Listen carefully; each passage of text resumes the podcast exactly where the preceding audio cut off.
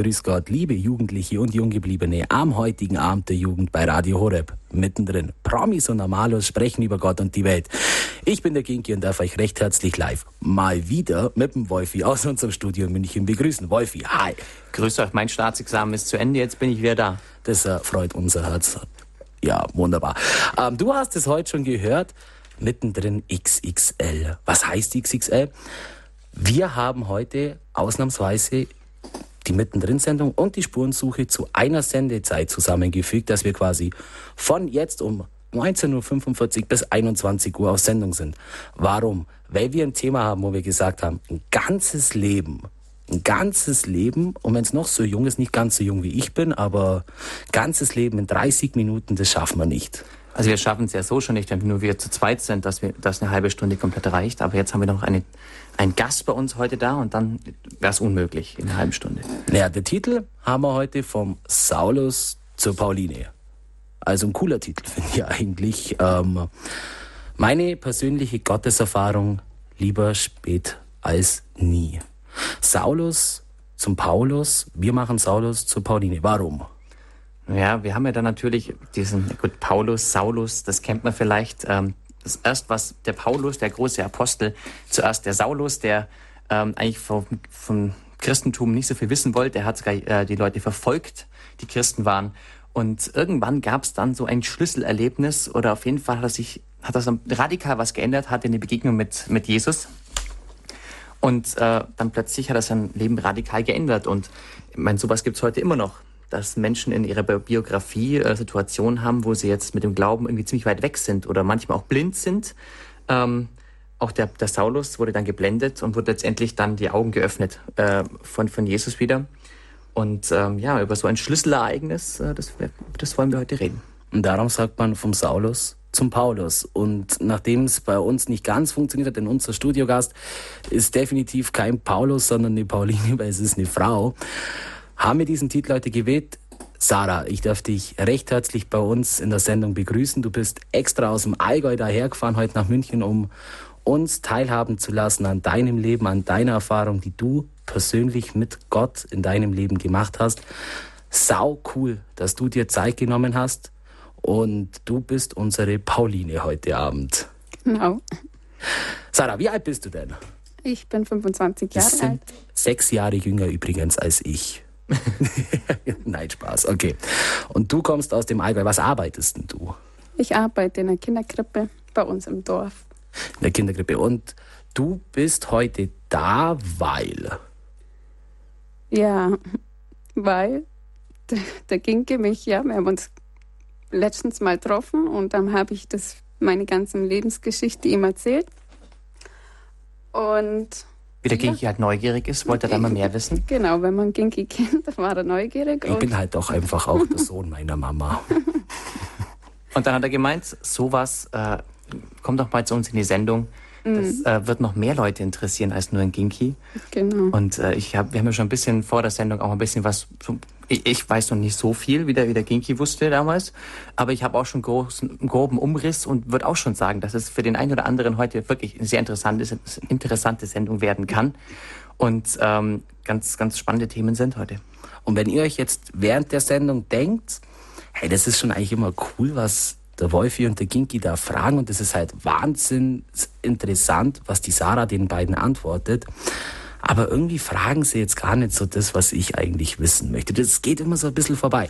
Habt ihr natürlich heute wieder die Gelegenheit, bei uns entweder A anzurufen und direkt der Sarah in dieser Sendung die Frage zu stellen. Wolfi, die Telefonnummer?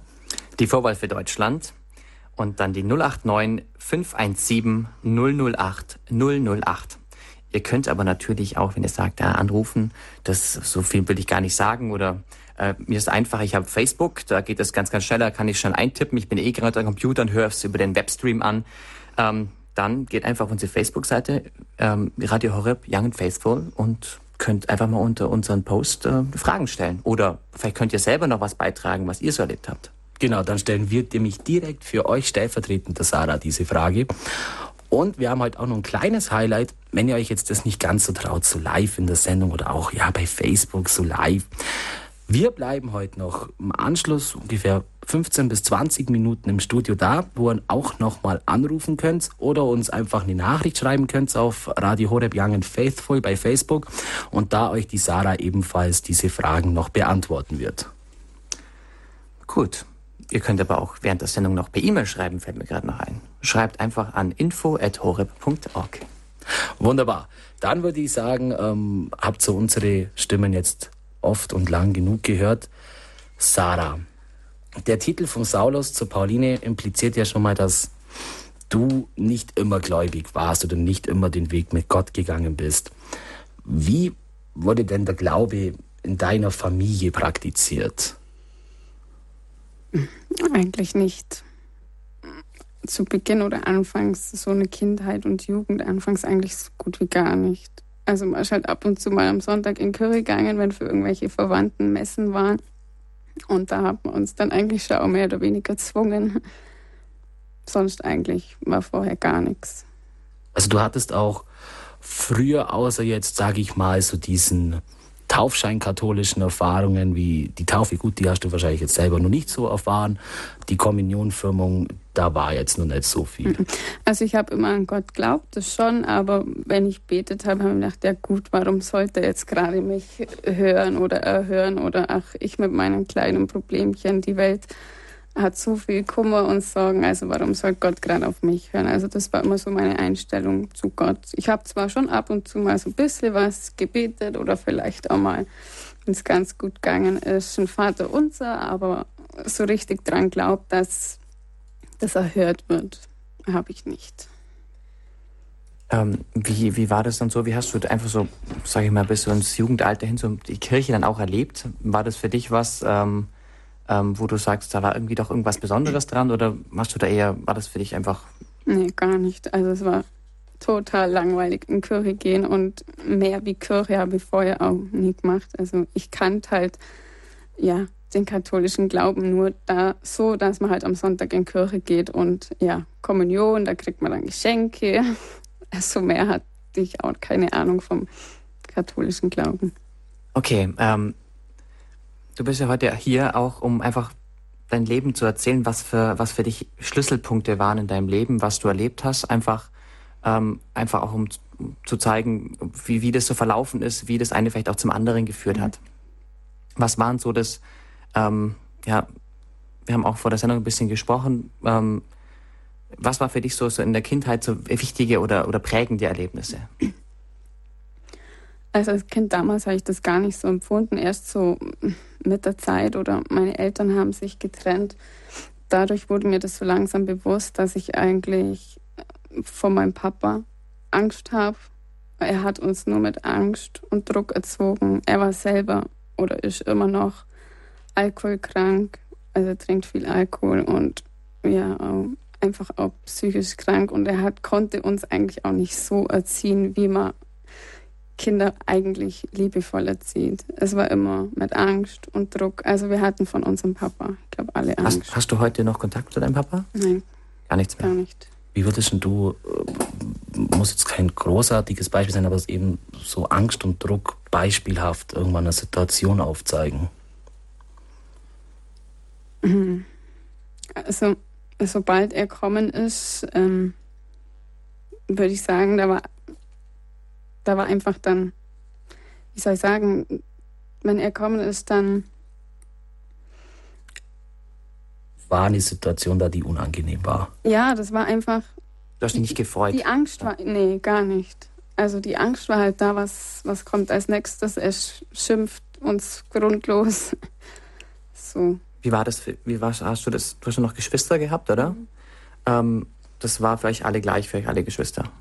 Oder ja. habt ihr euch da irgendwie dann zusammengeholfen oder? Nee, gar nicht. Eher im Gegenteil. Also ich würde sagen eher, dass, dass jeder sein eigenes Leben dann gelebt hat mit seiner Angst. Und damals als Kind war mir auch nicht bewusst, dass ich Angst vor meinem Papa habe. Also das, wenn mir das jemand erzählt hat, äh, nee, ich habe doch nicht Angst vor meinem Papa. Das ist erst so danach, nach der Trennung von meinen Eltern zu kommen. Es war für dich einfach normal, dass das war einfach Papa normal. ist halt so. Der ist halt so, genau. genau. Das ist mir, also als Kind habe ich es nicht anders gekannt. Also drum, ja, war das für mich halt so.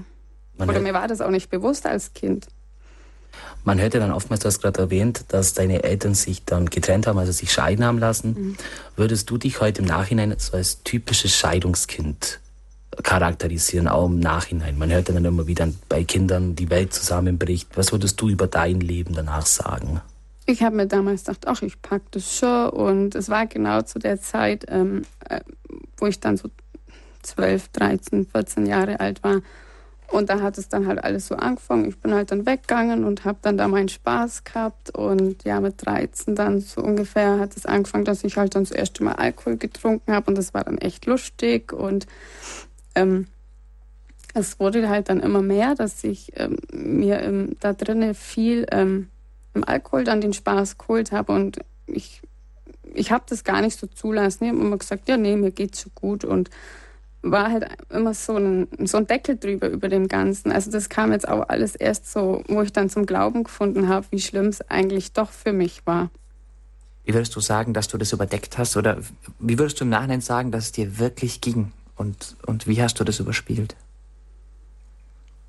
Also wie war, wie war dein Gefühl jetzt im Nachhinein innerlich? Wo du, sagst, du hast einen ja. Deckel draufgetan, aber was war... Eigentlich war es, würde ich sagen, ja, einen Hilferuf, einen Hilfeschrei, weil irgendwie keiner konnte es aussprechen, was eigentlich wirklich los ist. Ihr hat, ähm, ja, so irgendwie hat dir irgendwie die Liebe, die Zuneigung von deinem Papa irgendwie da irgendwie gefehlt oder war, da war irgendwie. Nach der Trennung sowieso. Also er hat uns dann, ähm, weil uns dann langsam eben bewusst wurde, dass wir Angst von ihm haben und mir wollt, ich wollte dann gar nicht mehr zu ihm. Und dadurch hat er uns immer mehr ähm, ich weiß, einmal hat er auch eine SMS zu was geschrieben, ja, er will mit uns Kindern ja gar nichts mehr zu tun haben und was wir eigentlich für psychisch kranke Kinder sind. Wir können auch alle in die, in die Psychiatrie und weil wir uns halt jetzt auf unsere Mutter hören und nicht auf ihn und also auch so ein bisschen das Ausspielen da irgendwie mhm. miteinander. Ist dein Vater weit weggezogen? Oder ist nee, er noch? Der ist nur in der Nähe. Du hast gerade eben gesagt, okay, mit 13, 14 hattest du dann so die ersten Erfahrungen mit mhm. Alkohol.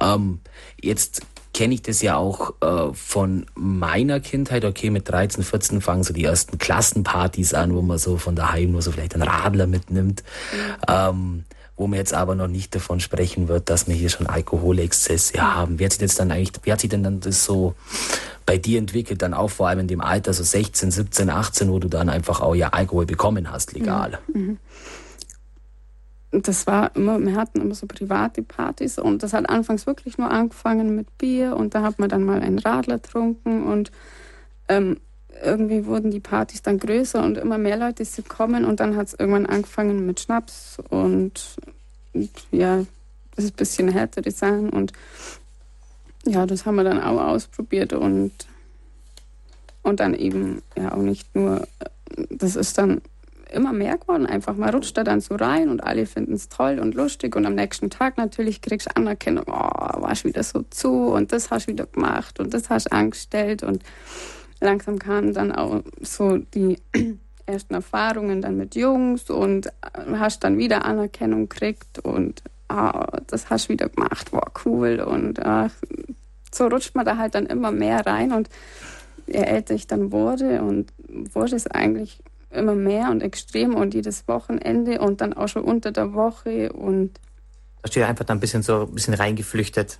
In den Alkohol. Ja. Würdest, würdest du heute sagen, im Nachhinein, ähm, ob du ernsthaft Probleme auch mit Alkohol gehabt hast? Ich meine, man kann ja, man sagt ja immer, okay, ich habe kein Problem, aber zum Nachhinein, wenn du denkst, okay, wow, da habe ich es vielleicht echt ein bisschen echt übertrieben.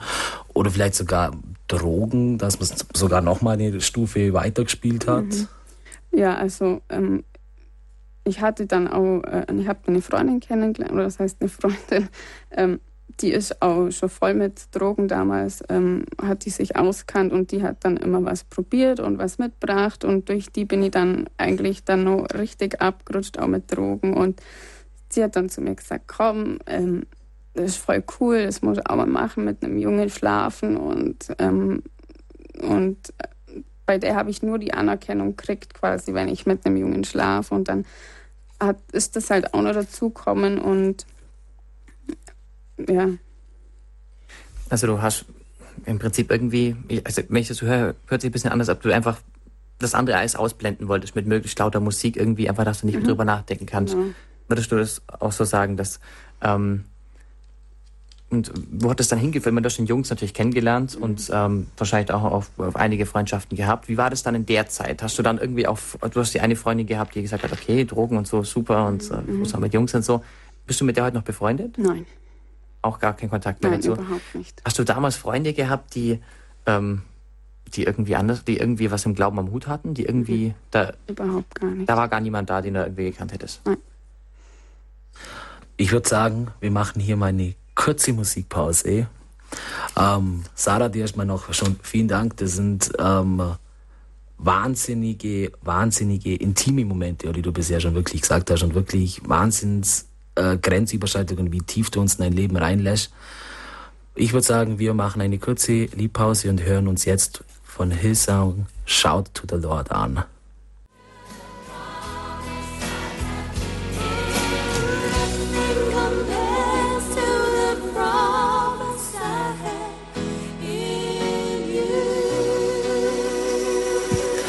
Herzlich willkommen zurück zur heutigen Mittendrin-Sendung. Mittendrin XXL Promis und Normalos sprechen über Gott und die Welt.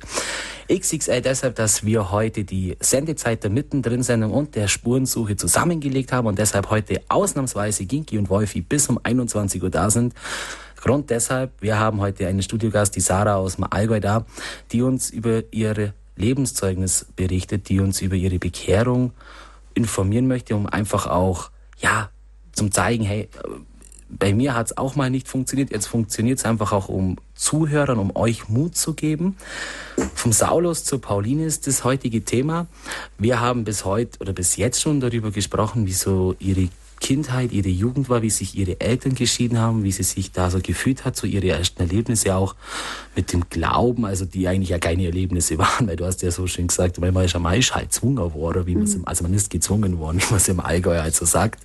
Ähm, und wie sie dann so die ersten Erfahrungen auch mit Partys, mit Alkohol gehabt hat, auch dann mit Jungs, wie sie eine Freundin kennengelernt hat, die sie immer noch weiter runtergezogen hat, auch Drogen mit ins Spiel gebracht hat. Jetzt würde mich hier noch interessieren, wie waren diese Erfahrungen mit Jungs? War das so, ähm, du wolltest dir gefallen? Hast du die Jungs irgendwie ausgesucht oder so derjenige, der zur, also der nächstbeste? Nee, das war so, ich hatte vorher, eine, das war meine beste Freundin und die hatte dann einen Freund und dann hatte diese Freundin keine Zeit mehr für mich und irgendwann durch das bin ich auch noch war ich so verzweifelt und ach, mich hat dann alles genervt und dann bin ich eben zu dieser neuen Freundin, zu dieser besagten und die hat gesagt, komm, wisch doch deiner alten Freundin eins aus und nimm doch gerade ihren jetzigen Freund. Und das hat auch eigentlich super geklappt, weil der war dann auch auf, auf dem Tag auf, die, auf der Party und ähm, ohne seine Freundin und das, das ist und ich habe dann auch wieder um meiner Freundin zu gefallen gesagt, komm und den nehme ich jetzt um, um meiner damaligen Freundin einfach nur eins auszuwischen. Und ja, so ist es dann gewesen, dass ich dann auch mit ihm heimgegangen bin und war total stolz darauf, dass ich jetzt der eins auswischen kann und dass ich ihr so mal zeigen kann, dass doch ich am längeren Hebel sitze und ja. Wie war, dann, wie, oh, wie war dann die Wie war dann die Reaktion, Entschuldigung, wie war dann die Reaktion von dieser ex-besten Freundin? Hat die das jemals rausbekommen? Ähm, inzwischen bin ich mit ihr wieder befreundet und ich habe es ihr erzählt. Ähm, es war bekannt, dass der nicht treu ist, also er ist ihr öfters fremdgegangen. Also fand ich von ihr total cool. Sie hat mir das sofort verziehen und hat gesagt, ja, das war einfach er. Warum würdest du sagen heute, dass du das alles gemacht hast? War es die fehlende Anerkennung? War es der Ersatz für die fehlende Geborgenheit? War es pubertärer Wahnsinn? Ja, ich würde sagen, von allem. Von allem zusammen einfach alles. Anerkennung, Liebe. Ich habe einfach, glaube ich, nur Liebe gesucht und Anerkennung und Aufmerksamkeit. Einfach das, was ich von zu Hause oder von meinem Vater oder so einfach nie gekriegt habe. Du hast vorhin erzählt, du hast zwei Freundinnen gehabt. Eine ehemalige beste Freundin jetzt wieder mhm. und eine äh, ja, damalige Freundin, die. Äh, was würdest du den Unterschied zwischen diesen beiden äh, Mädchen darstellen? Was war bei denen unterschiedlich? Warum, warum war die eine so, die andere so? Meine, ich sag mal, meine wahre Freundin, die war, die ist halt nicht so oft weggegangen. Für die war Alkohol halt ja ab und zu mal ein bisschen was trinken und Spaß haben, so, so locker halt Spaß haben. Nicht so diese richtig tiefen Abstürze, so richtig fast ja Koma saufen, bis man echt bloß nur. Und warum würdest du sagen, dass die andere das gesucht hat? Die andere Freundin? Ja, hatte die einfach den Zugang dazu oder? Ja, die kam aus einer großen Stadt und die hatte da schon die gewissen Freunde, die auch alle mit Drogen und jedes Wochenende Party und für die zählt nur ähm, Weggehen und wirklich, da zählt nur ja, Sex, Drugs und Rock'n'Roll, sowas und, und ja. Aber das ist ja eigentlich so auch so ein bisschen so ein Motiv. Das ist ja eigentlich, also Sex, Drugs und Rock'n'Roll, das ist ja eigentlich so ein, so ein Motto, das ist so ein Lebensmotto von, also mhm. viele, das würden viele nicht als negativ sehen. Also nee, das ist doch die Freiheit leben und absolut ähm, ähm froh sein. Gab es damals, du, im Nachhinein sagst du das, dass es jetzt für dich auch, wo du sagst, oh krass, aber mhm. wie war das für dich damals? War das für dich ein Problem? Da hast du es genossen, einfach auch ja. das Leben zu führen? Ja, total. Das war ja, ja, da habe ich halt meine Anerkennung gekriegt. Und ja, man hat am nächsten Tag oder auch die Party selber, man hat da Leute kennengelernt und war lustig drauf. Natürlich, wenn ich keinen Alkohol getrunken habe, war ich traurig oder konnte konnte halt meine Gefühle nicht so äußern. Und wenn ich was getrunken habe, da konnte ich halt alles äußern. Es hat auch oft Abstürze gegeben, wo ich einfach nur geheult habe und selber gar nicht gewusst habe, warum. Also so jetzt im Nachhinein würde ich sagen, klar, da ist das alles dann doch rauskommen. Aber damals, das waren einfach so richtig, ja. Warst du ein bisschen betäubt quasi? Du hättest, hättest es selber nicht gemerkt. Wahrscheinlich war es so eine Betäubung einfach, der Alkohol, ja. Mhm. Von welchem Zeitraum reden wir denn da? Ungefähr den Kontakt mit dieser ehemaligen oder damaligen Freundin? Das war so mit 15, das, 16. Das ging zwei Jahre, drei Jahre? Nein, gar nicht, gar nicht lang. Das war eigentlich bloß ein Sommer lang. Und dann ist sie wieder zurück zu ihren alten Freunden. Also hat sie dann auch nochmal, als sie zurückging, nochmal versucht, mit dir Kontakt aufzunehmen? Mm, nein. Gar nicht. Also sie ist weg und auf einmal war der Kontakt mhm. weg. Ja, jetzt haben wir ganz viel über deine, über deine Jugend, über dein Teenie-Alter gesprochen. Wann jetzt, und wo du sagst, da, ja, Sex, Drug und Rock'n'Roll, überschreiben wir es mal so, das war die, die wilde Phase. Ähm, wann hat es irgendwann angefangen, dass du dann doch irgendwie gesagt hast, jetzt irgendwie, das kann es jetzt nicht gewesen sein? Würdest du da einen Moment oder ist das? Ja, da gab es schon einen Moment. Also das war auch so ja, auch so in der Zeit mit 15, sowas muss ich da gewesen sein. Ähm, ja, ich war eigentlich für mich mitten im Leben. Alles war lustig, super bunt, alles war toll und wir sind jedes Wochenende weggegangen und feiern und von einem Tag auf den anderen ähm, ist ein schwerer Autounfall passiert. Und ähm, dabei wären zwei, also aus der Clique, die halt auch jedes Wochenende dabei waren, da wären ähm, also eigentlich laut Ärzte haben sie gesagt, das können sie nicht überleben. Und da hat es dann so angefangen, wir sind an den Unfall hinkommen, wussten gar nicht, dass das Freunde von uns sind und sind an den Unfall hinkommen und haben das halt so wie die Schaulustigen erstmal zugeschaut. Und dann haben wir eben erfahren, dass das ja, Freunde von uns sind und dass zwei lebensgefährlich ähm, verletzt sind. Und dann ist für mich eine Welt zusammengebrochen. Also für mich ging das gar nicht, dass Leute einfach so mitten aus dem Leben gerissen werden und dass, dass die sterben könnten oder so. Also das, das, da ist für mich eine Welt zusammengebrochen. Und wir waren da zwar ganz lange nur dran gestanden und haben zugeschaut, aber als ich dann daheim war, ich glaube, da habe ich dann auch, ich weiß nicht mehr genau, ich habe geweint und das meiner Mama erzählt und die hat mir dann, also meine Mama, Mama hat durch, ein, durch die Trennung von uns, also durch ihre Scheidung, hat sie auch zum Glauben gefunden. Das war ungefähr zwei Jahre vorher. Und die hat mir dann so ein, so ein Blatt gegeben, ähm, wo ein Rosenkranz drauf stand, wie man Rosenkranz richtig betet. Da haben wir auch wieder gedacht, ja, keine Ahnung, ich kann nichts machen, ich kann nichts tun, ich bete jetzt einfach mal den Rosenkranz.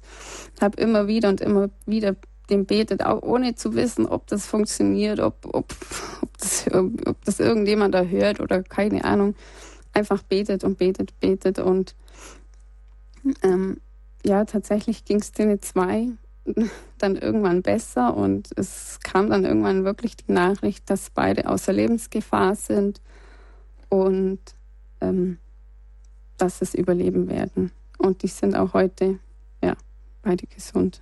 Was meintest du mit immer wieder und immer wieder?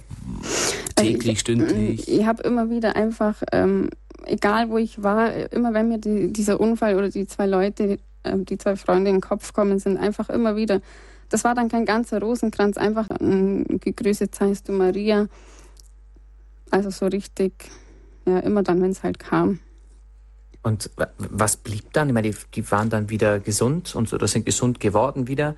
Blieb da was von der, von dieser Erfahrung irgendwie, von diesem Gebet oder war das dann irgendwie wieder aus dem Gedächtnis draußen? Eig eigentlich war es dann wieder draußen. Ja, also so zwei, drei Wochen hielt es so an, dass ich mir so gedacht habe, okay, da könnte ja doch was sein. Aber das hat dann ganz schnell wieder nachlassen, weil einfach die, ja, die Party und das Weggeherei einfach dann doch wieder mehr in den Vordergrund kommen. Stine geht's ja gut und ja, braucht man jetzt nicht mehr beten, jetzt ist ja wieder alles gut. Nochmal, ich, ich, ich hänge halt irgendwie an Zeitfragen fest, habe ich so das Gefühl. Von äh, welchen äh, Zeiträumen redet man denn da, bis diese Besserung eingesetzt haben? Wochen, Monate? Das waren ein, zwei Wochen, sowas. Wissen die heute, dass du sie für sie betet Nein. hast? wissen die nicht. Also Sie würden es quasi jetzt wissen, wenn Sie heute Radio Horeb anhören würden, dass du für sie gebetet hast. Ja. Hast du dich mit diesem Gebet erhört gefühlt? Hast du gewusst in dem Moment, das kam also wahrscheinlich nicht nur ausschließlich von diesem Gebet, aber dass du gewusst hast, hey, zum ersten Mal, mhm. es, es macht ja doch irgendwo vielleicht ein bisschen Sinn, was wir da machen. Also ein bisschen hatte ich das, ja, kann sein, vielleicht war das jetzt auch mit ein Grund, aber so, da wollte ich das jetzt nicht in den Vordergrund stellen. Man dachte, das kann ja alles Mögliche jetzt gewesen sein. Okay, jetzt ging es nach dem Unfall weiter mit, ähm, dass du wieder gesagt hast, okay, jetzt geht es dir wieder gut, dann passt es schon wieder. Also so der charakteristische Notfallbeter. Mhm. Ähm, wie war deine Gefühlslage trotzdem nach dem Unfall? Ich meine, du hast gerade vorhin gesagt, jetzt hast du zum ersten Mal erlebt, mhm. dass auch junge Menschen aus dem Leben rausgerissen werden können. Hast du dein Leben da bewusst dann anders gelebt oder war das dann wieder alles passé? Nee, also ab dem Zeitpunkt habe ich wirklich Panik gehabt oder Angst gehabt, wenn irgendjemand ins Auto gestiegen ist, wenn Freunde, Verwandte, wenn sobald die ins Auto gestiegen sind, habe ich echt Angst gehabt, dass wieder sowas passiert und dass selbst da kommt mir jetzt gerade, habe ich oft einfach nur gesagt, bitte, bitte beschütze sie oder lass sie gut ankommen. Einfach so irgendwo, ohne zu wissen, ob es erhört wird oder nicht, aber einfach so, ja, vor mich hingesagt. Und das hat mich dann schon immer wieder ein bisschen beruhigt, aber ich wollte dann immer wissen, ob sie ankommen sind oder ob alles gut ist und ja. Auf einer Skala von 0 bis 10, wobei 10 wirklich immens mhm. groß stark ist und 0 eigentlich nur überhaupt nicht. Würdest du sagen, okay, hat da vielleicht schon Gott in deinem Leben eine Rolle gespielt?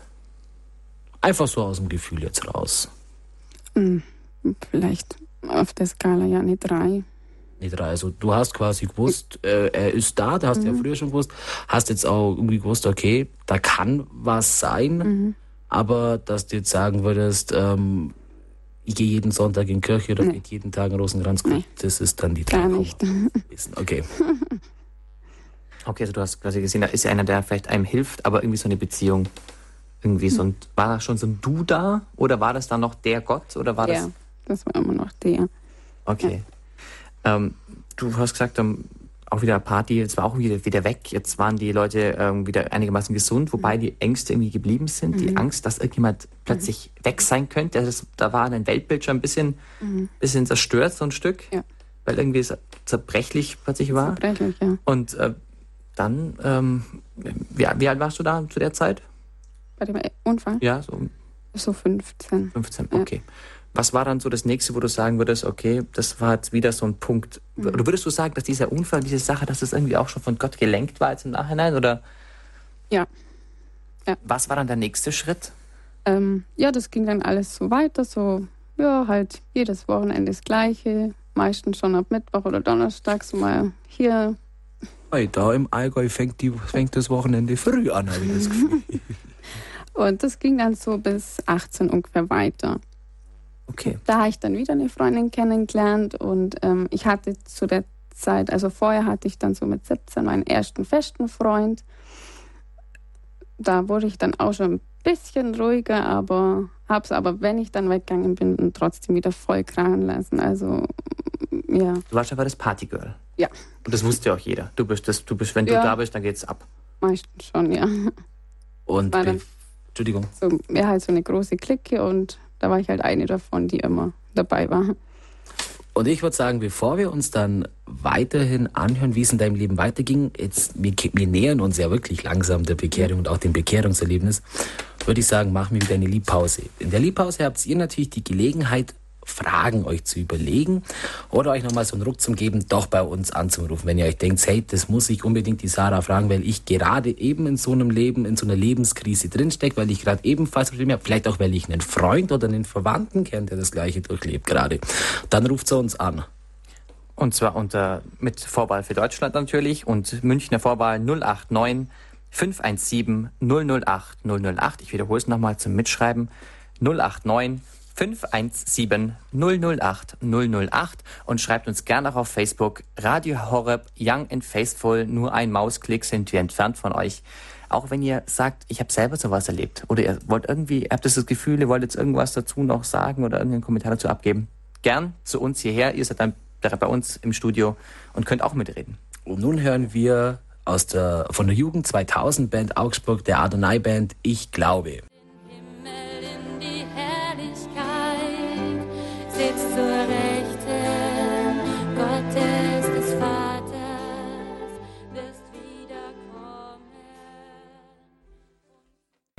Willkommen zurück zu Mittendrin. Promis und Normale sprechen über Gott und die Welt. Ja, genau, richtig gehört für alle, die erst jetzt eingeschalten haben. Jetzt ist noch Mittendrin. Nicht die Spurensuche, heute ist Mittendrin XXL. Wir haben heute, der Ginki und ich haben heute einen Studiogast oder wie man es heute richtig sagen müsste, eine Studiogästin, ähm, die Sarah aus dem Allgäu ist heute bei uns und erzählt über ihr Leben, ähm, wie sie selber von Sex, Drugs und Rock'n'Roll irgendwie irgendwie was Neues erfahren hat und irgendwie zum Glauben gefunden hat, für sie und plötzlich dann doch Jesus irgendjemand wichtiger geworden ist in ihrem Leben. Ähm, und wir laden alle ein, dass die, wer möchte, sofort sich auch mit beteiligen darf bei uns in der Sendung. Wir bleiben hier nicht allein. Wir haben äh, zigtausende Hörer, die dürfen hier sofort alle mit rein ins Studio. Und ihr könnt uns zum Beispiel über Facebook, über Radio Horeb Young and Faithful einen Kommentar da lassen wo ihr sagt, das finden wir interessant, da möchte ich noch ein bisschen mehr hören oder das habe ich mal erlebt. Ja, oder ihr ruft uns einfach an mit der deutschen Vorwahl 0049, dann die Vorwahl für München 089 517 008 089. Ich wiederhole 0049 für Deutschland, 089 München 517 008 008. Wobei man das ja gar nicht so sagen kann, wir sind ja eigentlich mittendrin in der Spurensuche. Sarah, du hast uns gerade vorhin erzählt, okay, du bist, warst das Partygirl, hast mal ein bisschen erlebt, okay, Gott ist da, aber der war noch nicht so wichtig. Wir haben auch noch so ein Sie-Verhältnis, irgendwie so ein ganz distanziertes. Wie ging es denn jetzt weiter? So, du bist, gehen wir mal ein bisschen in deine Volljährigkeit rein. Ne? Hm. Also da, wo es vielleicht beim anderen nochmal so eine krasse Phase gibt. Ja, du hast schon das? gesagt, du hast schon den ersten festen Freund dann gehabt mit mhm. 17. Das war dann so ein bisschen auch so ein bisschen in die Richtung, wie ging es dann weiter? Genau, mit dem, ich konnte mich dann auch nicht so ganz entscheiden für ihn oder so richtig, ja, so richtig geliebt habe ich ihn nicht. Das war halt dann auch, weil jeder einen Freund gehabt hat und ich war dann immer so wieder zusammen und auseinander mit ihm und irgendwann war ich dann mal wieder mit ihm auseinander und habe dann mir fest vorgenommen, so, jetzt ist es vorbei und ich lasse das. Und dann habe ich eine Freundin kennengelernt, eine neue. Ähm, wir haben uns beim Weggehen getroffen und einfach zum Ratschen angefangen und sie hat mir dann gleich erzählt, dass sie in den besten Freund meines Ex-Freundes verliebt ist. So, und die wollte ich dann natürlich verkuppeln und ähm, habe dann wieder Kontakt aufgenommen, auch zu meinem Ex-Freund und ähm, ja, das war dann eigentlich eine schöne Zeit. Wir waren dann so eine richtige Viererklicke. Wir haben jeden Tag was zusammen gemacht und mein Ex-Freund wollte immer noch was von mir und dann irgendwann wollte äh, sein bester Freund dann auch was von meiner Freundin. Nur sie dann inzwischen nicht mehr so richtig von ihm. Ähm, aber wir haben einfach trotzdem jeden Tag irgendeine Gaudi gemacht, sind weggegangen oder auch nur mal rumgehockt und ähm, ja, einen ruhigen gemacht und DVD geschaut. Aber ich glaube ich glaub wirklich fast jeden Tag haben wir dann was zusammen gemacht und das war echt eine schöne Zeit. Wir sind auch weniger weggegangen und haben dementsprechend halt weniger getrunken. Klar, wenn man da mal weggegangen ist, schon wieder, aber Ja, das war eine richtig schöne Zeit einfach. Als ihr wart, als ihr zu viert was gemacht habt, in keinem Moment untereinander irgendwie in einer Beziehung in einem. Nein, nein. Also ihr wart quasi vier Individuen. Ne? Ja, genau. Ja, und wir haben uns dann irgendwann immer äh, das, das äh, vierblättrige Glückskleeblatt genannt oder Stream Team. Und da war eigentlich auch wie so ein bisschen ähm, ähm, heile Welt ja. oder also da war eigentlich alles gut plötzlich. Da war dann auch kein Problem mehr da. Ja, doch. Also das war schon trotzdem. Man hat schon ab und zu mal gestritten und ähm, aber so für mich, ja, das war einfach schön. Es war eine schöne Freundschaft mit, ja. Wir waren da auch viel draußen dann unterwegs und ähm, nicht immer nur in Weggehen und Party, sondern wir sind da ein bisschen dann einfach, ich bin dann einfach ein bisschen ruhiger geworden. Und ein Abend ähm, war auch wieder eine Party, sind wir alle zusammen hingegangen. Und es war dann eigentlich schon ausgemacht, dass wir dann alle zu viert wieder bei unserer Freundin übernachten, weil das im gleichen Dorf war. Und mein damaliger Ex-Freund, wir sind schon ein bisschen früher heimgegangen. Und eigentlich war ausgemacht, dass die zwei ähm, danach kommen. Und dann ist eigentlich nur meine Freundin nachgekommen und wir haben schon gefragt, ja, hä, wo, wo ist jetzt, wo ist jetzt der, ja, der, also der beste Freund von, von, Deinem Ex-Freund? von meinem Ex-Freund. Ähm, ja, keine Ahnung, hat es nur geheißen, der, der ist schon heim. Ja, und dann, wir haben dann weiter geschlafen, uns gar nichts gedacht. Und am nächsten Tag in der Früh sind wir aufgewacht und ach, bei meiner Freundin, da war immer High Life. Also da ist jeder dann in der Früh irgendwann, da war immer Tag der offenen Tür. Jeder ist einfach reinkommen. Auch die restlichen Leute von der Party, da sind nur zwei, drei auf einmal in der Früh um sechs da gestanden und haben dann nur Bier getrunken und so und haben uns dann aufgeweckt. Und zumal sagt der eine, ähm, ja, warum hockt denn da unten, ja, der Freund oder ja, der von meinem Ex-Freund, der Freund, warum sitzt denn der da unten? Haben mir alle gesagt, hä, der ist doch schon heim. Was ist los? Wir haben selber nicht verstanden. Ja, und erst dann, ja, der war dann ganz anders, also so wie man überhaupt nicht kannt hat. Er war wirklich ein lebensfroher Mensch. Ähm, ja, da konnte keiner Fliege was zu Leide tun. Und dann war er total aggressiv und so wie man überhaupt nicht kannt hat und immer nur, ja, er war auch noch im Restalkohol, aber es war nicht der, den wir kannt haben und er hat dann meinen Ex-Freund ziemlich mies beschimpft. Er hatte danach ein paar Mal versucht anzurufen, dass wir ihm den Autoschlüssel geben, damit er heimfahren kann. Und das haben wir halt nicht gemacht, ja, weil er ja was trunken gehabt hat. Und dann ähm, war das so aggressiv und wir haben dann wirklich so ein bisschen Angst vor ihm gehabt, weil, weil er hat behauptet, ja, seine Eltern waren da und äh, die machen uns fertig, weil wir ihm den Schlüssel nicht gegeben haben. Die wollten das Auto holen und das war total komisch. Wir haben es gar nicht verstanden und er hat uns, uns so richtig niedergemacht. Und irgendwann haben wir ihm halt den Autoschlüssel gegeben. Ich habe sofort gewusst, dass das ein Fehler war. Und er ist dann total aggressiv war losgefahren. Das, das war er einfach nicht. Und von ihrem, also von dem Fenster aus, wo wir geschlafen haben, man auch die Straße gesehen, wo er gefahren ist. Und ich habe dann schon mal gesagt, ja, seht ihr noch, fährt, also fährt er noch im Auto oder ist alles gut? Und ja, war alles gut, wir haben ihn gesehen. Und dann war er aus die Straße aus unserer Sichtweite, also wir haben ihn dann nicht mehr gesehen und zwei Minuten später ist die Sirene losgegangen und so aggressiv wie der gefahren ist, wir haben alle sofort gesagt, okay, das war jetzt er. Und ähm, wir haben dann kurz gewartet und bei seinen Eltern daheim angerufen, ob er heimkommen ist. Da ist er natürlich nicht ankommen. Die sind noch gar nicht von was Schlimmem ausgegangen. Gesagt, ja, ja gut, sie fahren mal da runter und schauen mal. Und dann sind gefühlte Stunden vergangen, weil sie gesagt haben, die benachrichtigen uns dann, ob was passiert ist oder nicht. Und wir haben dann alles gehört. Krankenwagen, Hubschrauber, alles ist runter, Feuerwehr. Alles ist, ist kommen und ähm, wir haben, also wir haben alle ein Gefühl gehabt, jetzt ist was Schlimmes passiert. Und letztendlich ist dann auch was Schlimmes passiert. Ja. Also es war er. Ja, es war er. Er ist gegen einen Baum gefahren. Und ja, ist dabei tödlich verunglückt. Also er ist dann ein paar Tage hat er im Krankenhaus noch, hat man noch kämpft. und habe noch Hoffnungen gehabt. Ich natürlich durch den ersten Unfall habe ich betet, mhm. wirklich viel betet und habe gedacht, ja, komm, du hast mich damals erhört, das klappt dieses Mal auch. Also der muss mich ja jetzt erhören. Das erste Mal hat es ja auch funktioniert bei dem ersten Unfall. Denen geht es ja auch wieder gut. Und irgendwann kam die Nachricht, wir müssen von uns, äh, wir müssen uns verabschieden, verabschieden von ihm.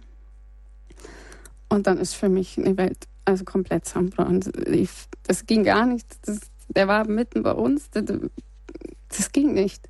Also im Prinzip das Schlimmste, was du dir hast vor, vorstellen genau können, diese, gerade diese Angst, die Angst, genau das ist passiert. Ja.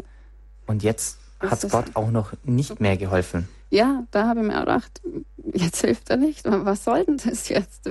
Ich habe die Welt nicht mehr verstanden. Kannst du dir vorstellen oder habt ihr irgendwie dann rausbekommen, warum er so anders war auf einmal? Das hat dann so ein bisschen angefangen, dass ich wirklich nachgedacht habe, warum lässt Gott das zu? Warum hat er das gemacht? Das kann doch nicht sein, so ein lebensfroher Mensch, so jung und warum lässt er das zu? Und ähm, da habe ich mir dann auch oft, okay, immer irgendwelche von meiner Mama oder irgendjemand kam, ja, es hat halt sollen sein und das war halt der Weg von Gott oder. Wie war das für dich? Hast du da Gott auch irgendwie angeklagt und ja. hast du da gesagt, dieser Gott ist blöd oder hast du da gesagt, warum hast du das gemacht? Ja, warum? Warum? Wieso? Wieso jetzt? Ja, das ist nicht in meinen Kopf gegangen. Wieso? Okay, also du hast im Prinzip aber auch schon da jetzt mit mhm. ihm per Du gesprochen. Also da war es schon irgendwie so eine. Ein bisschen, so ein bisschen mehr. Es kam dann so ein bisschen mehr. Und ähm, ja, in meiner ganzen Verzweiflung habe ich irgendwann wirklich mal, ich, mir hat seine Familie so unbandig leid getan. Mir hat mein Ex-Freund, also sein bester Freund, mir hat er so unbandig leid getan. Mir hat alles, diese Trauer von den anderen hat mir so leid getan und war mit meiner eigenen Trauer auch noch so beschäftigt, dass die wirklich irgendwann mal einfach, ich habe nicht gewusst, wen ich anschreie, aber ich habe einfach in den Himmel geschrien, mach doch endlich irgendwas, dass wir nicht mehr so traurig sind. Und auch wieder gesagt, was soll das? Ich bin in einem Loch geguckt und bin nicht rausgekommen und habe in dieser Verzweiflung einfach in den Himmel geschrien. Und ich weiß nicht, mal ein, zwei paar Wochen später, ich weiß es nicht. Da hatte ich dann mal so einen Traum, da bin ich in so einem dunklen Raum geguckt und da war dann auf einmal eine Stimme da, die hat gesagt, äh, ja, ich schicke euch jemand. Und ich habe das nicht verstanden. Ich habe das auch, das war auch sofort wieder weg am nächsten Tag. Das kam mir erst Wochen später. Ich habe halt gedacht, wenigstens ein Freund, irgendwas für meinen Ex-Freund, dass der halt nicht so traurig ist. Ähm, ich bin dann in der Zeit auch kurz nach dem Unfall wieder mit meinem Ex-Freund, also wieder zusammengegangen. Wir waren dann wieder ein Paar. Ich wollte gerade fragen, wie hat sich denn eure Gruppe dann entwickelt? Habt ihr ich meine, ihr wart eine Vierergruppe, einer davon ist tödlich verunglückt. Mhm. Ähm, habt ihr euch getrennt, habt ihr euch auch vielleicht gegenseitig irgendwelche Vorwürfe gemacht, irgendwie jemandem gegenseitig die Schuld zu machen oder habt ihr gerade diese Zeit wirklich verstärkt zueinander gehalten? Nee, gar nicht. Das ist dann auseinandergegangen. Also das war dann auch so, ja, ähm, ich glaube, mein Schreien wurde erhört. Ich war dann schwanger, ein halbes Jahr nach dem Unfall. Und ab dem Tag habe ich mein Leben radikal geändert. Also ich habe wirklich keinen Schluck Alkohol mehr getrunken. Ich habe die Verantwortung für mein Kind, das in mir heranwächst, sofort übernommen. Wir haben dann uns eine Wohnung hergerichtet. mein damaliger Freund, der Papa von meinem Kind.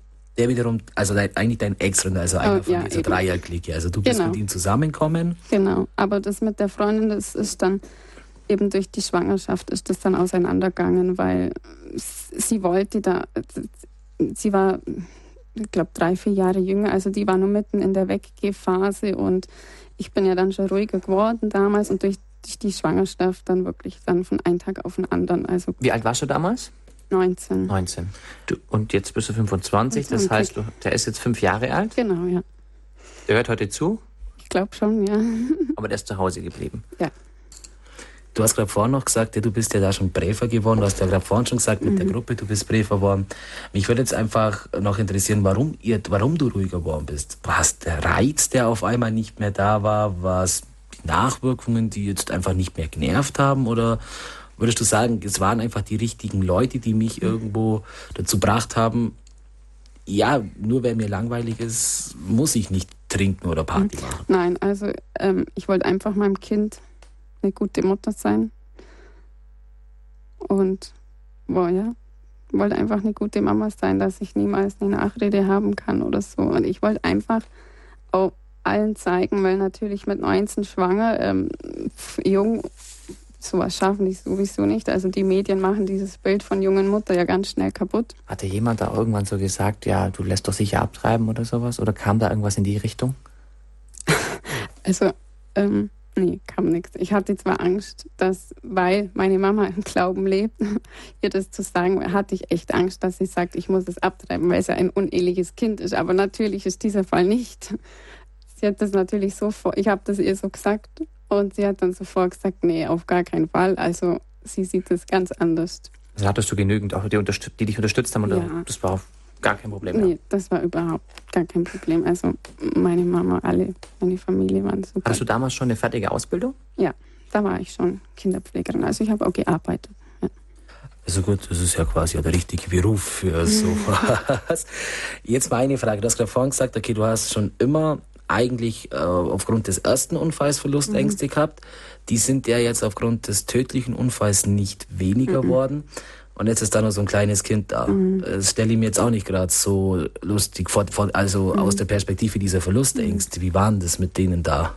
Also kaum, dass ich erfahren habe, dass ich schwanger bin, war wirklich, da war es dann wirklich Panik, dass ich dieses Kind, dass es mir auch wieder genommen wird. Das war eigentlich vom ersten Tag ja, bis, zum, bis zu der Geburt. Und dann ging es eigentlich noch stärker los, diese Angst, dass mir mein Kind genommen wird, dass, dass mir auch so wehgetan wird, ja, wie diese Familie. Und das war unerträglich für mich. Und ich bin damals mit, mit meinem Sohn aus dem Krankenhaus heimgekommen und war alleine. Und da, da, da bin ich dann zusammengebrochen und habe dann Gott sei Dank meine Mama angerufen. Und sie hat mir dann gesagt, übergib einfach dein Kind Jesus. Da habe ich mir schon gedacht, Hä, Jesus? okay. Und habe das wirklich mal probiert, so gut ich konnte. Einfach, bitte, bitte, pass auf, dass nichts passiert. Aber so richtig reingefunden in Glauben habe ich damals dann auch noch nicht. Ich habe dann zwar wirklich jeden Abend gedankt für meinen Sohn, dass er mich so bereichert hat, dass er mich wirklich gerettet hat aus dieser schlimmen Zeit mit Alkohol und das. Wenn wir wieder meine beliebte Skala zur Rate ziehen, gerade vorher waren wir bei drei, wo, wo würdest du das jetzt einpendeln? Drei, man darf ja Kommazahlen sagen. Also wie, welche Rolle Gott in deinem Leben genau, spielt? Genau, zehn ganz wichtig, null ähm, nicht gar da. nicht. Also ähm, ab da hat es dann schon angefangen, dass ich immer, wenn ich die Angst kommen ist, dass ich wirklich einfach irgendwie an Jesus, an Gott gedacht habe und ihm das so ja, so gut ich damals konnte, zu übergeben. Also ich würde mal sagen, fünf. Also du hast einfach den Rat von deiner Mama befolgt. Ja. Sie war für dich da schon auch sehr wichtig in der Situation. Und ja. wahrscheinlich auch, wenn das kleine Kind da ist, ist es natürlich öfters ja. wahrscheinlich auch bei der Oma gewesen.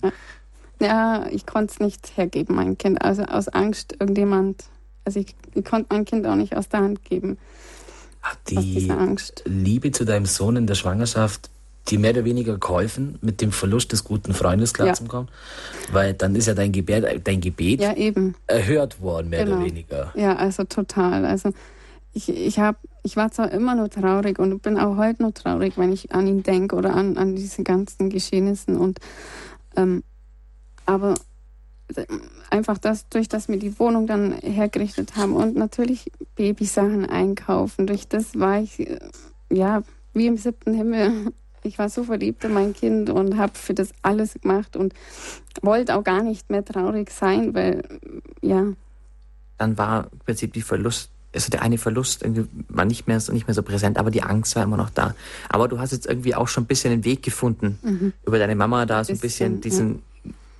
einfach das mal irgendwie Gott zu übergeben. Und wie, was war dann, wie ging es dann weiter? Weil es ist ja doch irgendwann doch also noch mehr durch geworden. die Angst, eineinhalb, da war mein Sohn ungefähr, ja, eineinhalb Jahre alt. Ähm, auch durch die Panik raus hatte ich da wirklich einen Traum, dass in dem Traum ist er gestorben. Und das war so real, das waren Schmerzen und tausendmal schlimmer, als ich es mir schon vorgestellt habe, diesen Schmerz. Und ich war, bin aufgewacht, ich habe nur noch geweint, ich, ich, konnte mich selber gar nicht mehr beruhigen und bin dann auch am, an dem Vormittag dann zu meiner Mama hochgefahren, die war nicht da. Und habe sie dann angerufen und da lag die Bibel neben dem Telefon. Und da habe ich dann das erste Mal aus wirklich reiner Verzweiflung und Panik, wirklich Panik ähm, nach diesem Traum die Bibel aufgeschlagen und da, ich weiß nicht mehr, was, was das war, aber so ein Satz, ähm, ich, ich, behüte dich und ich beschütze dich, ich, ich liebe dich, ich passe auf dich auf. Und ähm, da habe ich dann so gedacht, boah, Hammer. Also das hätte ich gar nicht erwartet. Und dass da eine Antwort kommt. Ja, dass da eine Antwort kommt. Also was mich auch wirklich dann beruhigt hat. Ah, das Buch, das spricht mit mir. Aber es war für dich dann wirklich so, wo du gesagt hast, das ist tatsächlich für mich jetzt. Das hast du auch so auf, damals auch so gesehen. Ja, das habe ich sofort erkannt, dass das war für mich und ich habe es meiner Mama dann erzählt und ähm, die hat mich auch beruhigt und hat wirklich gesagt, nein, und da brauchst du jetzt überhaupt keine Angst haben, nur wegen so einem Traum. Und ähm, meine Mama hat mich wirklich dann runtergeholt und dann hatte ich, ich weiß nicht, wie lange das später war, es lief dann zu der Zeit auch nicht mehr gut, also mit dem Papa von meinem Sohn. Und das ging dann auch auseinander und auch in der Zeit muss das gewesen sein. Da hatte ich dann einen Traum, ja, das muss ein paar Tage danach gewesen sein, ein Traum. Heute weiß ich, dass mir da Jesus erschienen ist in dem Traum. Damals habe ich es nicht, nicht sofort verstanden. Es war ein Licht. Das war ein Licht, das war so mächtig, so, so voller Liebe, so, also so rein. Ich kann das gar nicht beschreiben, was das für ein Licht war. Und die Stimme, das, das sie hat zu mir gesagt, oder das Licht hat gesagt, ähm, egal was passiert, ich, ich beschütze dich, ich passe auf dich auf. Ich weiß auch nicht mehr genau. Aber am nächsten Tag habe ich das dann meiner Mama erzählt. Die ist da gestanden, äh, du weißt schon, dass dir Jesus erschienen ist. Und dann habe ich gedacht, okay, und was will der jetzt von mir? ähm, ja, und dann ist auch noch nicht sofort passiert. Ich bin dann ein paar Wochen später ist dann wirklich bin ich wieder zu Hause eingezogen, eben weil es dann auseinandergegangen ist mit dem Papa von meinem Sohn. Und dann hat mich meine Mama und meine Schwester mit in eine Anbetung genommen. Und ja, anfangs bin ich halt drin gehockt, okay, ja, okay, da soll jetzt Jesus drin sitzen. Und ich wusste ja nicht mal, was ein Allerheiligste, was das ist. Und meine Mama hat es mir dann so ein bisschen erklärt und Okay, dann bin ich halt da geguckt und kaum, dass die Musik angefangen hat, dass die Sp zu, spiel, äh, zu spielen begonnen haben. Also es war richtig schön gestaltet, die Musik. Da hat es mir schon die Haare aufgestellt. Also ähm, ich wurde da so tief berührt. Ich, ich wollte nur noch, ich, ich habe auf einmal mein ganzes Leben auf einmal bereut und ich habe mich so dreckig gefühlt und geschämt, aber irgendwie habe ich mir auch so geborgen gefühlt da dann und ich wollte eigentlich der ganzen Welt Entschuldigung sagen und die ganze Welt umarmen und, und gleichzeitig danken. Äh, warum? Alles. Warum? Grad, warum gerade in dem Moment? Warum gerade da? Warum nicht nach dem Traum, nachdem du die Bibel gelesen hast? Warum in dem Moment? Kannst du dafür eine Erklärung? Also ich glaube, dass er da dann wirklich, er hat es ja schon oft probiert und äh, da hat er es dann halt wirklich geschafft. Ich, mir ging es dann natürlich durch die Trennung und alles, was gewesen ist, ging es mir halt auch nicht gut. Und äh, dann habe ich irgendwann einfach bin ich nicht mehr auskommen und dann die Musik und für Musik bin ich dann eh immer so leicht zu begeistern und ja, das hat mich dann vollkommen berührt und ab dann wollte ich alles wissen. Ich war dann, ja, das war so circa vier Wochen vor Ostern. Meine Schwester hat mich dann in den Jugendkreuzweg mitgenommen die ja mittlerweile auch zum Glauben gefunden hat. Wenn man gerade vorher sagt, schon, vorher schon. sagt, dass in eurer Familie der Glauben eigentlich nicht mhm. praktiziert wird und deine Schwester hat schon vorher zum Glauben vorher, gefunden. Genau. Hat die auch schon vorher mal kurz probiert bei dir? So bekehrungstechnisch, so Sarah, komm mal mhm. mit. Gar nichts. Die hat mhm. Doch, sie hat schon mal gefragt, glaube ich, ob ich mit in Anbetung gehen will. Aber ich habe gedacht, hm, was, hm, hm, weiß auch nicht. Okay. Habe mich dann nicht so richtig traut. Und du warst am Kreuzweg von der Jugend 2000. Genau, ja. Und da hat es mich dann nur nochmal also richtig tief berührt. Ich, ich habe auf einmal verstanden, warum, warum wir Ostern feiern. Vorher war es halt Ostern, ja, man kriegt wieder Geschenke. Und der Hase der Osterhase kommt. Und ich habe, ja, und auf einmal hatte ich so das Gefühl, ähm, mein ganzes, mein ganzes Leben, ja, alles kommt ja von ihm und das hat mich so tief berührt und äh, ich wollte dann auf einmal alles wissen von, von dem Jesus, von dem ich halt vorher immer so ein bisschen oberflächlich was gehört habe und und ähm, ich wollte einfach dann alles wissen. Ich habe gefragt, habe wirklich in der Bibel gelesen und ähm, hatte dann auch irgendwann so den Drang, beichten zu gehen, obwohl ich, glaube, zehn Jahre nicht mehr beichten war. Und bei der Erstkommunion wahrscheinlich, oder? Genau, ja. Ja, bei der Firmung. Bei Firmung. Bei Firmung. Und ja, dann die erste, die erste Beichte, dann noch vor Ostern. Äh, das war so mächtig. Ich bin aus dem Beichtstuhl raus, wie so, wie geflogen, wie, wie. Das vorhin, das fand ich, du hast gesagt, du hast dich so dreckig und so, so, mhm, so, genau. so, so, ja. schwer gefühlt. Der und ganze Dreck, das war alles weg und das hat sich so gut angefühlt. Und schon beim Heimfahren sind mir wieder lauter Sachen eingefallen. Mensch, das hätte ich auch noch loswerden können. Und dann, ja. Also es war einfach dann plötzlich, da, da war, würdest du sagen, das war das absolute Klickereignis. Ja, Ab so. da war. Ab da war es dann also um mich jetzt, geschehen. Also wir jetzt bei der Skala 0 bis 10, 10 ganz gut, 0 sind wir bei nicht da. Ja, also ich habe halt noch gar nicht so richtig gewusst, wie man dann jetzt tut. Und das würde ich sagen, so bei 8. Und dann bin ich halt öfters auch mal in Anbetungen mit und, und ähm, meine Schwester hat mich dann aus Prayer Festival mal mitgenommen und da so wächst man halt da so langsam immer mehr rein und es ist auch, ich bin, ich, ich lerne auch heute noch jeden Tag dazu und ja. Wo würdest, dich, wo würdest du dich aktuell sehen bei der Skala? Was hat mich heute mit Skala eigentlich? Wo würdest du dich denn aktuell heute sehen? Hm. Ja, schon bei neun, zehn. Also mit den Träumen muss ich erstmal sagen, der Herr gibt es den Seinen im Schlaf. Mhm. Und zweitens, ich stelle mir das gerade also echt wow zu dieser Bekehrung. Ich stelle mir das gerade so lustig vor, wie wahrscheinlich jetzt alle Mütter daheim eine Bibel neben sich hinlegen.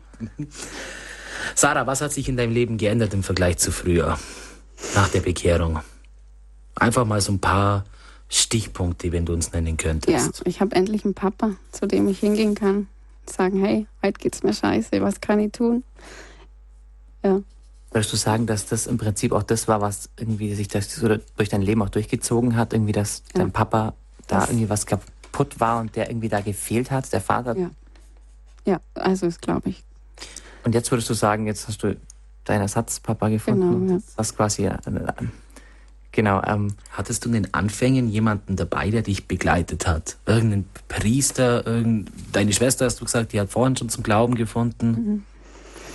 Ähm, so direkt jemand, wo ich immer angesprochen habe, hatte ich eigentlich niemanden. Ich habe es so wie eigentlich mein ganzes Leben lang schon immer mit mir selber ausgemacht. Und was mir immer ganz gut getan hat, bei uns ähm, die nächste Stadt, da war ein junger Kaplan und der hat mich halt auch jedes Mal richtig tief berührt jedes Mal bin ich wieder in Kirche rein und habe gesagt, heute schafft es nicht, mich zum Heulen zu bringen, aber irgendwie hat das jedes Mal wieder geschafft und ganz besonders dann halt auch wieder bei so Jugendgottesdiensten, wo die Musik dann auch wieder richtig tief berührend war.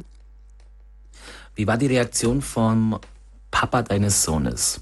Ist der auch gläubig? Ist er gläubig geworden? Wie, wie ist er damit umgegangen? Jetzt auf einmal mit dir, die ja tatsächlich jetzt im Glauben ankommen ist.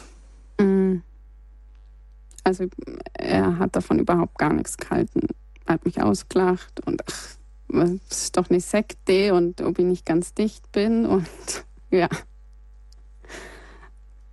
Also ist für ihn jetzt auch immer noch nicht ganz begreif begreiflich. Mhm. Gar nicht. Wie war die Reaktion deiner, deiner Freunde? Gar, oder wie war die Reaktion deiner Familie? Also ich würde mir vorstellen, wenn wahrscheinlich da ist deine Schwester dir erstmal schreiend um den Hals gefallen. Oder. Nee, es war alles ganz ruhig einfach. Ja, ich glaube, meine Mama hat schon gedankt. Ich glaube, sie hat nämlich vorher auch sehr viel für mich gebetet und sie hat ja alles mitbekommen, was ich so angestellt habe, oder das meiste. Wir reden jetzt ja immer, immer nur von den guten Sachen, von so einer Bekehrung, was ja auch ganz toll ist, was mhm. ja auch mhm. ganz cool ist.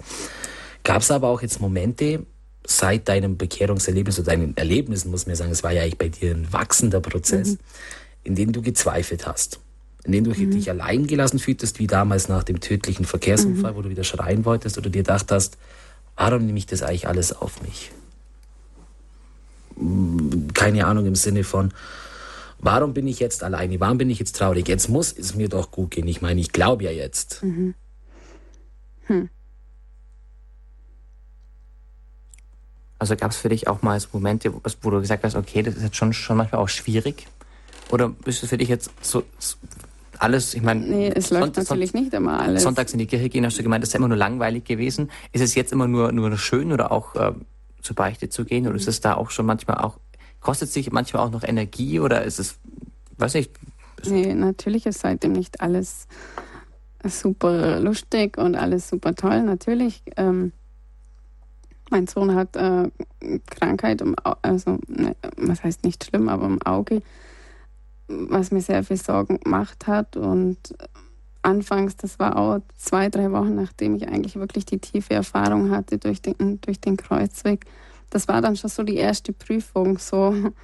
Aber wirklich jeden Tag wieder aufs Neue beten und hoffen und vertrauen und wirklich das voll und ganz Jesus zu übergeben und sagen, okay, also es ist jetzt einfach immer noch eine Herausforderung. Das heißt jetzt nicht plötzlich klick, jetzt ist Nein. alles gut, sondern du musst jetzt, du hast, du hast, immer noch die Herausforderung. Und ja, eigentlich, ich glaube aber, dass das geht jedem so, der auch gläubig ist, dass deswegen nur wenn man gläubig ist, dass dann alles super toll und aber was halt ist, ich habe halt jemand, wo ich hingehen kann, wo ich es wirklich hinschmeißen kann, wo ich auch mal weinen darf, wo ich, wo ich so kommen kann, wie ich bin und wo ich auch mal sagen kann. Ähm, du hast von, ähm, also im Prinzip, das, dass, dass, dass du niemanden hattest oder dass dein Vater da irgendwie weg war. Mhm. Auch die Trennung war wahrscheinlich auch ziemlich krass. Mhm. Ähm, was meinst du, warum, warum war dein Vater so? Warum, warum war das für ihn? Ähm, hat, hat, das, hat das noch für ihn noch einen Grund gehabt? Mhm. Also ich glaube, mein Vater, also durch Erzählungen weiß ich, dass er auch massiv mit Angst erzogen wurde und Druck und auch ja, Gewalt garantiert. Ähm, ich denke, dass er dadurch einfach auch gar nicht, selber gar nicht die Liebe bekommen hat, die er braucht hat. Meinst du, meinst du, dass du irgendwann dich mit ihm, also wenn wir dich in 10 oder 15 Jahren noch mal interviewen würden, meinst du, dass du dann irgendwann mit ihm da irgendwann drüber reden kannst? Oder ist das für dich einfach jetzt gar nicht vorstellbar? Also, ich habe das auch ganz oft für ihn betet, aber äh, man muss einfach sehen, er ist krank. Alkoholsucht ist eine Krankheit. Das ist ein guter Vergleich, wenn man sagt, äh, äh, wenn jemand ein gebrochenes Bein hat, zu dem kann man nicht einfach sagen, steh auf und lauf jetzt da mal einen Marathon. Ähm, für ihn sind immer noch wir die Schuldigen, weil wir nicht zu ihm kommen. Und und er sucht die Schuld einfach bei allen anderen, außer bei sich. Und wir haben ganz oft versucht, äh, wirklich wieder zu sagen, okay, wir verzeihen dir, okay, wir kommen wieder mal. Und dann ging es dann ein paar Wochen, mal ein halbes Jahr und dann kam wieder irgendwas. Natürlich meistens im, im Vollrausch hat er uns irgendwelche richtig gemeinen SMS geschrieben oder richtig, also tief verletzende, was eigentlich ein Vater seinen Kindern nicht schreiben sollte. Mhm. Zum Schluss noch eine Frage, wenn du heute zurückblickst, also auch in die Zeit vor deiner Bekehrung, gab es früher Momente für dich, wo du heute sagst, hey, da war Gott da. Ich habe ihn nur nicht gesehen oder ich wollte ihn nicht sehen. Und wenn du darüber heute nachdenkst, würdest du dein Leben heute ändern, dein früheres Leben, oder hast du, oder sagst du, genau das hat mich zu dem gemacht, was ich bin. Mhm. Ich, ich sage, also ich bin davon überzeugt, jedes, jedes einzelne Leid, was, was ich erfahren durfte, musste, hat mich ein Stück näher zu Jesus gebracht. Das ist ein wahres, wahres Statement. Also ich glaube, schöner können wir die heutige Sendung gar nicht beenden. Denn wer hat an der Uhr gedreht? Ist es wirklich schon so spät. Ja, es ist echt Wahnsinn. Die Zeit vergeht wie im Flug. Ähm, wir könnten jetzt hier noch stundenlang mit der Sarah sitzen und über ihr Leben reden. Ich glaube, wir haben alle davon einen Eindruck bekommen und Einblick bekommen, wie Gott in ihrem Leben gewirkt hat. Einfach mal wie man sich auch mal auf was Neues einlassen kann, wie lustigerweise dann sogar sowas, wovon wir gar nichts halten, in Situationen, wo wir eigentlich hoffnungslos sind, wo wir hilflos sind, uns da versuchen zu halten. Und manchmal, also das habe ich ja jetzt mitgenommen, auch einfach mal, vielleicht auch mal die Bibel aufschlagen und mal schauen und dann kommt doch plötzlich was, was doch perfekt für mich für mich gemeint ist. Ja. Mhm, ja. Genau. Sarah, möchtest du noch jemanden grüßen zum Schluss? Alle, die mich kennen, ganz besonders meinen Sohn, falls er jetzt zuhört. Der wird mit Sicherheit, der ist noch nicht im Bett hoffentlich heute. Ja, nicht, ja, nein. Äh, der ist noch gar nicht in der Schule. Mhm. Liebe Sarah, ich darf mich bei dir recht herzlich bedanken. Bedanken dafür, dass du heute extra nach München gekommen bist. Bedanken, dass du dich auf dieses Abenteuer Radio Horeb mit Ginki und Wolfi einlassen hast dass du uns teilhaben hast an deinem, an deinem Leben. Ich bin mir sicher, dass dieses Zeugnis etliche Herzen berührt hat und dass keiner gerade drin gehockt ist und unser Zuhörer von sich gedacht hat, ah nee, das, nee, nee, nee, das kann nicht so gewesen sein. Also ich glaube, so ein bisschen erkennt sich irgendwo, zum kleinen Teil zumindest, erkennt man irgendwo überall so ein bisschen was von sich. Und äh, vielleicht hat es dem einen oder anderen jetzt auch was gebracht, wenn euch noch was einfällt, was ihr jetzt doch noch fragen wollt oder äh, wenn, ihr, wenn ihr einfach nur was sagen wollt, dann könnt ihr immer noch nach der Sendung ähm, die nächsten 15 bis 20 Minuten ähm, nochmal anrufen. Unter 089, also 0049 für Deutschland, 089 517 008 008. Oder ihr könnt auf, ähm, auf Facebook noch schreiben, Radio Horeb Young and Faithful und könnt uns oder der Sarah noch Fragen stellen oder was euch sonst dazu einfällt. Also ihr könnt uns auch eine Privatnachricht schreiben. Und ja, wir bedanken uns natürlich bei euch allen, dass ihr wieder eingeschaltet habt, dass ihr heute ausnahmsweise mal mittendrin XXL mitgemacht habt. Ich meine, das sind ja auch 75 Minuten. Sarah, dir vielen Dank, dass du da warst. Wolfi, dir vielen Dank, dass du wieder da bist. Und dass du immer noch da bist. und euch ähm, vielen Dank schon im Voraus, wenn ihr das nächste Mal wieder einschaltet, wenn es heißt, mittendrin Promis und Normalos sprechen über Gott und die Welt mit Ginki und Wolfi. In diesem Sinne, macht's es gut. Pfiat euch. Servus.